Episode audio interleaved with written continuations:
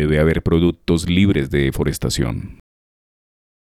A los dos últimos gobiernos los une su gran preocupación por la Amazonía, mientras cada día la deforestación avanza en su camino de destrucción sin que nadie logre detenerla.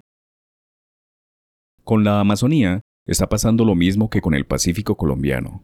Mucho foro, mucho viaje, muchas fundaciones, muchas ONG preocupadas, pero al final nadie logra avanzar en que el país proteja de manera sostenible o explote comercialmente dichas riquezas naturales y poderío geopolítico.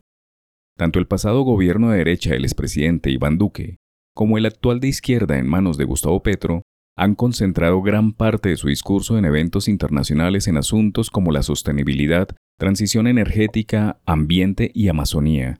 Eso está bien. Colombia, como ningún otro país del Pacífico y la Amazonía, tiene el liderazgo en estos temas cruciales para la humanidad, pero es muy poco lo que se ha avanzado en cosas concretas. Ninguno ha logrado bajar de la palabrería y el PowerPoint a hechos concretos. Por ejemplo, Javier Milei, el presidente argentino, entiende mejor las cosas al darle continuidad a una idea de su antecesor Alberto Fernández y ratificar un ambicioso plan piloto de cara a la protección del ambiente. El proceso de certificación de que la harina de soja exportada a Europa proceda de zonas libres de deforestación. Muchos departamentos colombianos tienen la obligación global de proteger el medio ambiente y empezar a certificar los productos que llevan a los mercados locales e internacionales. Mucho deben hacer Chocó y Antioquia con el oro que extraen para crear un sello de protección ambiental de su industria extractiva.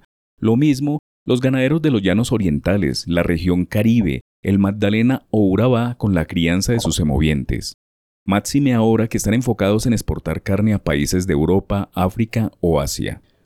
Los sellos de productos libres de deforestación son una necesidad concreta que pueden llevar consigo un incentivo para sus productores, de impuestos o acceso a créditos más baratos de fomento agropecuario.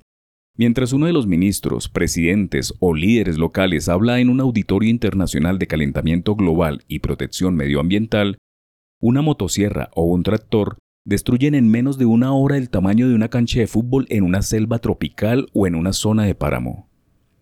Es imperativo que las autoridades ambientales colombianas se tomen en serio su cuarto de hora y más allá de decretar, prohibir, normalizar prácticas ancestrales de deforestación, piensen en incentivos, proyectos que cambien la cultura de destrucción, pero que ante todo desarrollen ideas y planes más sanos, con tecnologías de punta que protejan bosques, ríos, páramos, manglares y mares.